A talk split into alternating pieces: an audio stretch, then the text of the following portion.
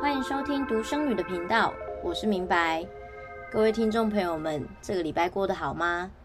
本人呢是过得蛮糟糕的，因为呃，我养的十四年的小狗它离开了，但是。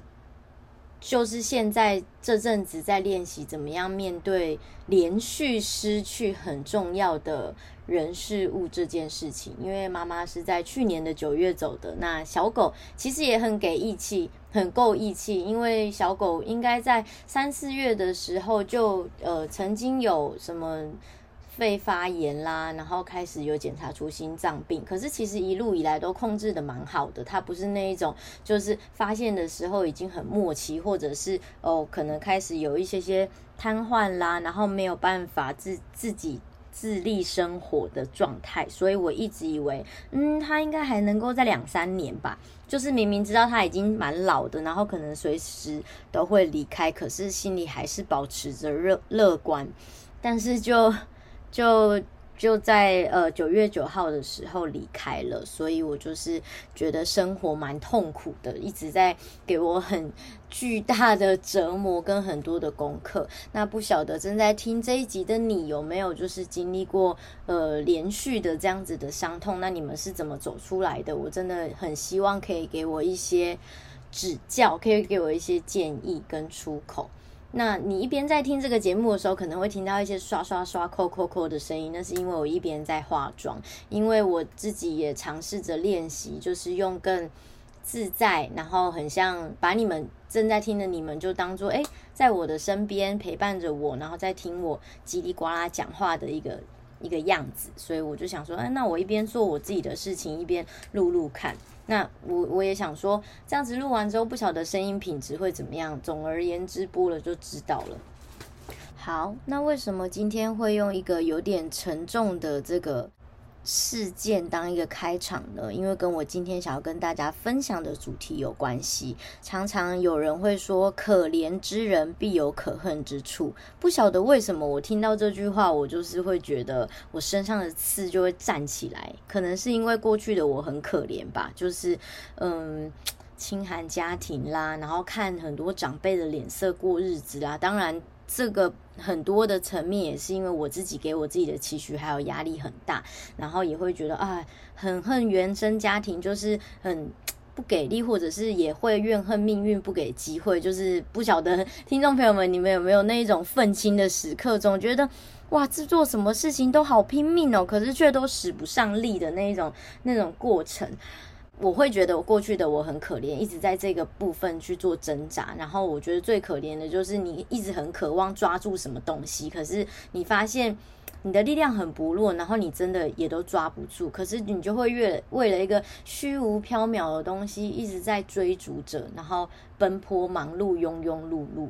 所以我会觉得过去的我很可怜。那我以前听到“可怜之人必有可恨之处”，我就会觉得啊，就是真的蛮生气的。尤其是就经历了两次的这样子亲人过世之后，我会觉得，所以我到底做了什么令这个命运、令天上的神灵觉得很可恨的事情？所以他们要就是用这么样的嗯这么重的惩罚来。对待我的命运，那可是我今天就是这一一直都不是我自己个人的风格嘛。我不是一个喜欢在公开的平台啊、社群媒体上面讲一些很刺激的、很偏激的言论的人，所以我就反反去反观，为什么这句话它会呃被这么多的人广泛的运用？就是当然啦、不得不说，真的有一些。有一些卖惨的人，他其实并不惨，然后他其实是很有能力的。举例来说，有些人可能会觉得啊，你好手好脚，为什么在路边乞讨，而不是去，而不是去工作？可能这样子的人，他就会被贴上就是哦，可怜之人必有可恨之处的这样子的标签，就觉得你是不是好吃懒做啊，还是什么？那好，我们今天不探讨这个。怎么样的人是很可怜，但是他其实很可恨的。我们今天要来探讨的是可怜之人的可爱之处。那我会觉得可怜的人呢，是在于，像我，像过去的我这样子，你很拼命的想要达成一个目标，可是命运还有运气，哎，有的时候真的是这样子，哎，就是还有一个古话：一命二运三风水四积阴德五读书，然后六七八九十，诸如此类的这样子的一句话。我觉得命运就是这样子安排的，然后你也真的很难，命运很难违抗，但是。这群可怜的人，他却有一些很可爱的地方。例如说，明明自己已经很穷了，但是他又还想要救济别人，这就是我妈。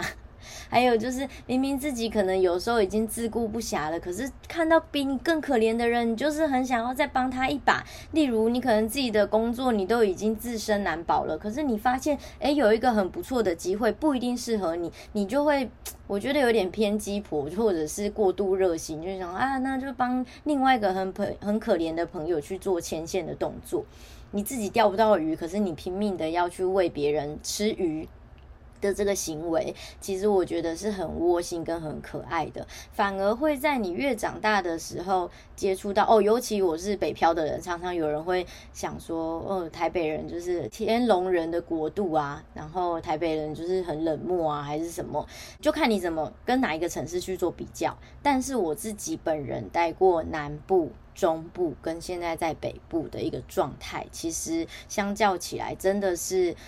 台北人的热心的程度比例会比较低一点。诶，我讲的非常保守，因为本人其实蛮怕被攻击的。那如果你觉得，嗯，没有啊，我是一个很热心的人啊，太好了，台北会因为你而有希望，好吗？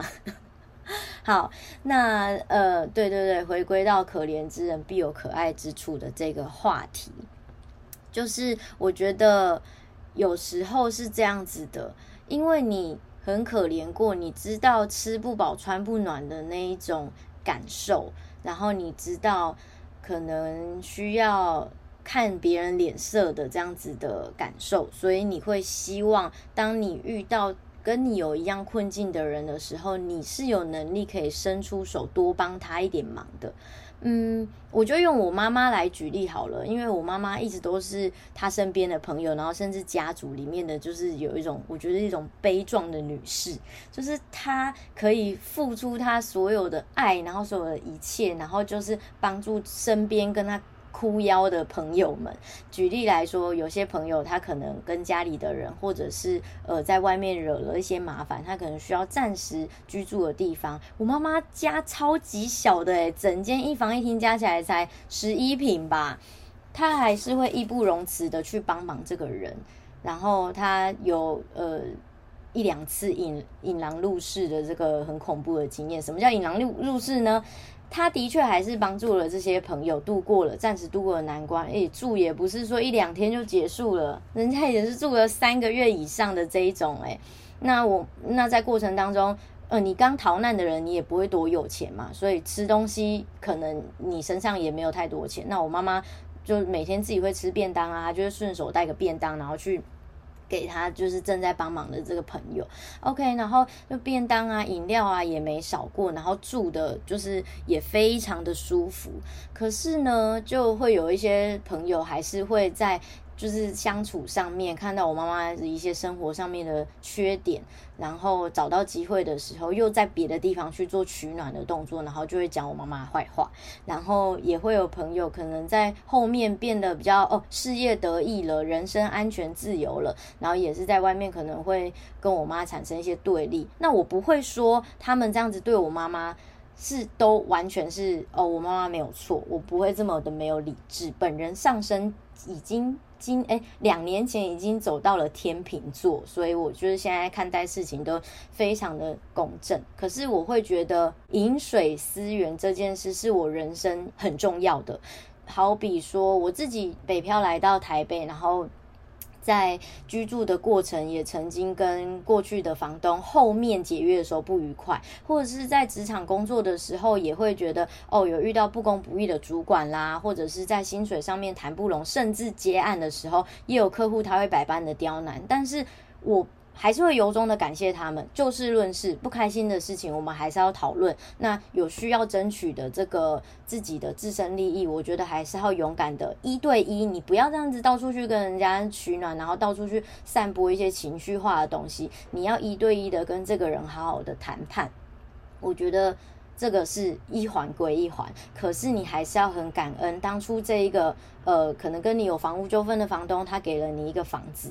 然后工作上呢，我觉得你要想哦，你今天进到一间公司，不管你的资历多深，前面是不是都还是要有人带你？你有给过人家那个教育培训费用吗？然后你整个过程，你觉得哦，离开得很不愉快，可是你还是要回头去感谢说，诶，有这样子这份工作机会，帮助你度过了，就是可能这一段的这个生活。经济状况，甚至是很多很宝贵的经验，包含你在后面跟人家处得不愉快的这个经验，我觉得也会是你呃生命当中很好的养分啊。回到可怜之人的可爱之处，就是 my mom。那后面呢，我觉得还有一一个我自己。真的亲身发生很经典的事，在我妈妈的葬礼的时候，因为在告别式之前，不是还还还会殡在那个殡仪馆嘛，然后就有一个朋友来看她。我对我妈妈的朋友真的非常的不熟悉，所以我就把她带过去了。他还是忍不住想要讲我妈坏话，而且在我面前，我真的觉得这个人有事吗？他就说。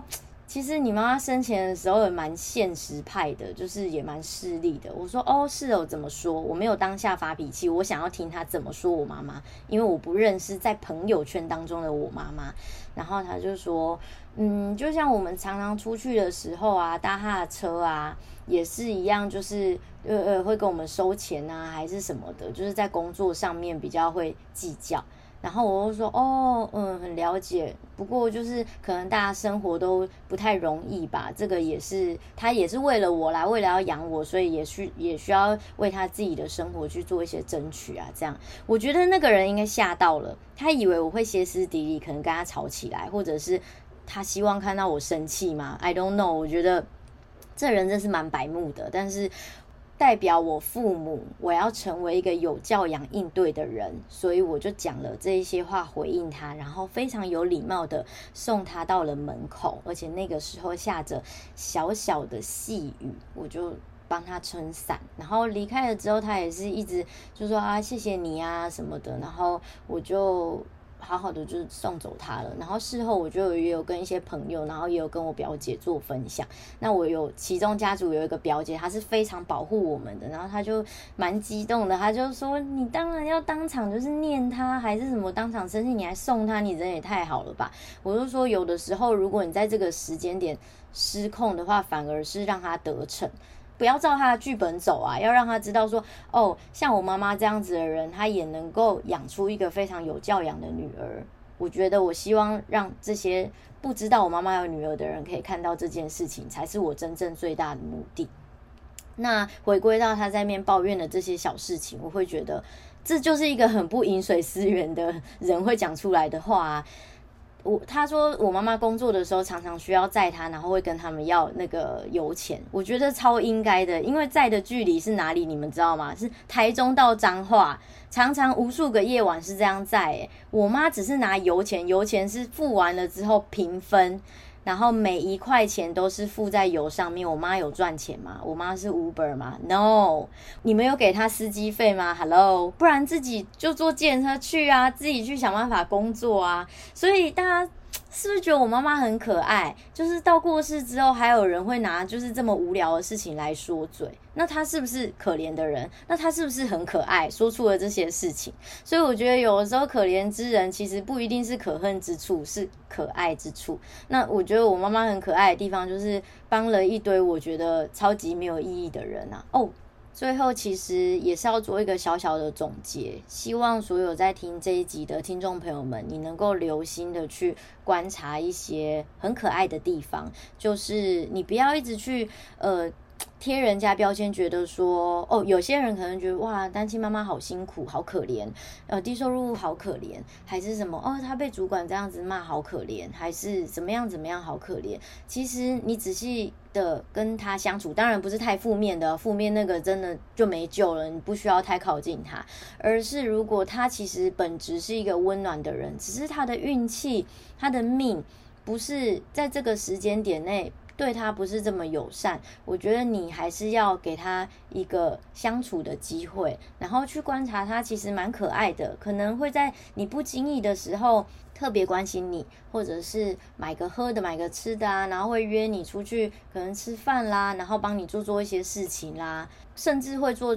超乎。就是他自己能力所及对你好的事情，这个时候我觉得你也可以很贴心的提醒他，要多留一些时间，然后要多留一些精气神来好好的爱自己，因为这种人特别的会需要别人的提醒跟体贴。好，今天这一集就到这边喽，希望大家也可以在留言区给我一些反馈，如果你喜欢的话，别忘记。你的手指头，给我五颗星的评论好吗？谢谢大家。